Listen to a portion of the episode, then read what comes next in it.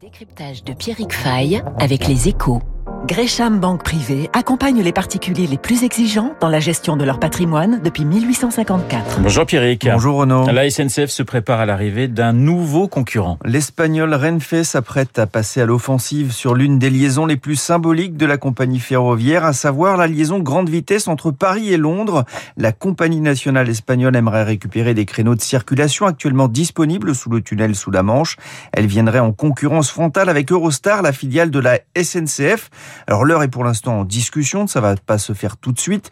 D'ailleurs, Renfe n'a pas dévoilé de date de lancement, mais il a réalisé une étude de marché sur cette destination et estime que celle-ci serait rentable malgré les interrogations liées au Brexit et aux relations refroidies entre Londres et Bruxelles, sans oublier les conséquences du Covid qui ont fait chuter le trafic transmanche d'Eurostar de 77% en 2020. Renfe affirme avoir le soutien d'Eurotunnel pour qui la concurrence pourrait avoir un effet bénéfique sur les redevances payées par les opérateurs.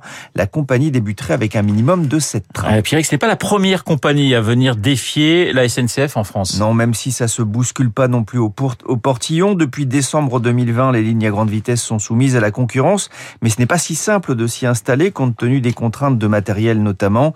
Contrairement aux avions, il n'est pas facile de louer un TGV. Le premier à s'être lancé, c'est l'italien Tello, filiale de Trenitalia. Depuis fin août, le groupe teste une rame à la gare de Lyon à Paris et devrait inaugurer, elle devait inaugurer son premier voyage Paris-Lyon-Milan en octobre à bord du Zefiro V300. Il prévoit deux allers-retours quotidiens. C'était la première brèche dans le monopole de la SNCF sur le TGV, sur le réseau TER. Il y a déjà un concurrent, enfin bientôt Transdev, qui devrait évincer la SNCF sur la liaison Marseille-Nice à compter de 2025. Ce choix doit encore être confirmé par le Conseil régional le 29 octobre. Comment la SNCF réagit-elle à cette nouvelle concurrence? Ben, Pas question de subir. La SNCF est déjà dans l'action, notamment en allant concurrencer les autres compagnies à l'étranger. L'ouverture à la concurrence, ça ne se fait pas que dans un sens.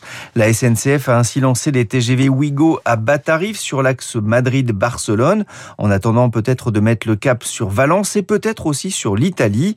L'opérateur public a aussi lancé la rénovation de 17 de ses rames entre Lyon et Paris pour en améliorer le confort. Il va notamment supprimer les fameux carrés en vis-à-vis -vis au soulagement de nombreux passagers.